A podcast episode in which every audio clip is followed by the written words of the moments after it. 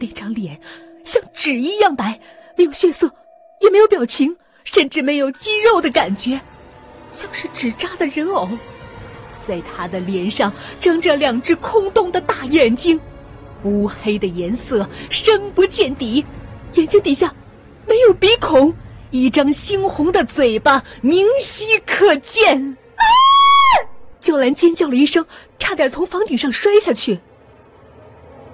娇兰用了好长时间才让自己平静下来，然后她弯下了腰，向着女鬼靠近，近一点。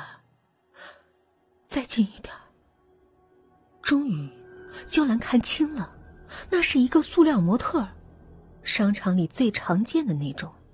娇兰翻开了模特的身体，旗下有一个很大的薄膜血袋，里面盛装着一些已经不太新鲜的血液。血袋上开了一个很小的口子，血液顺着口子流出来，然后渗进房顶的缝隙。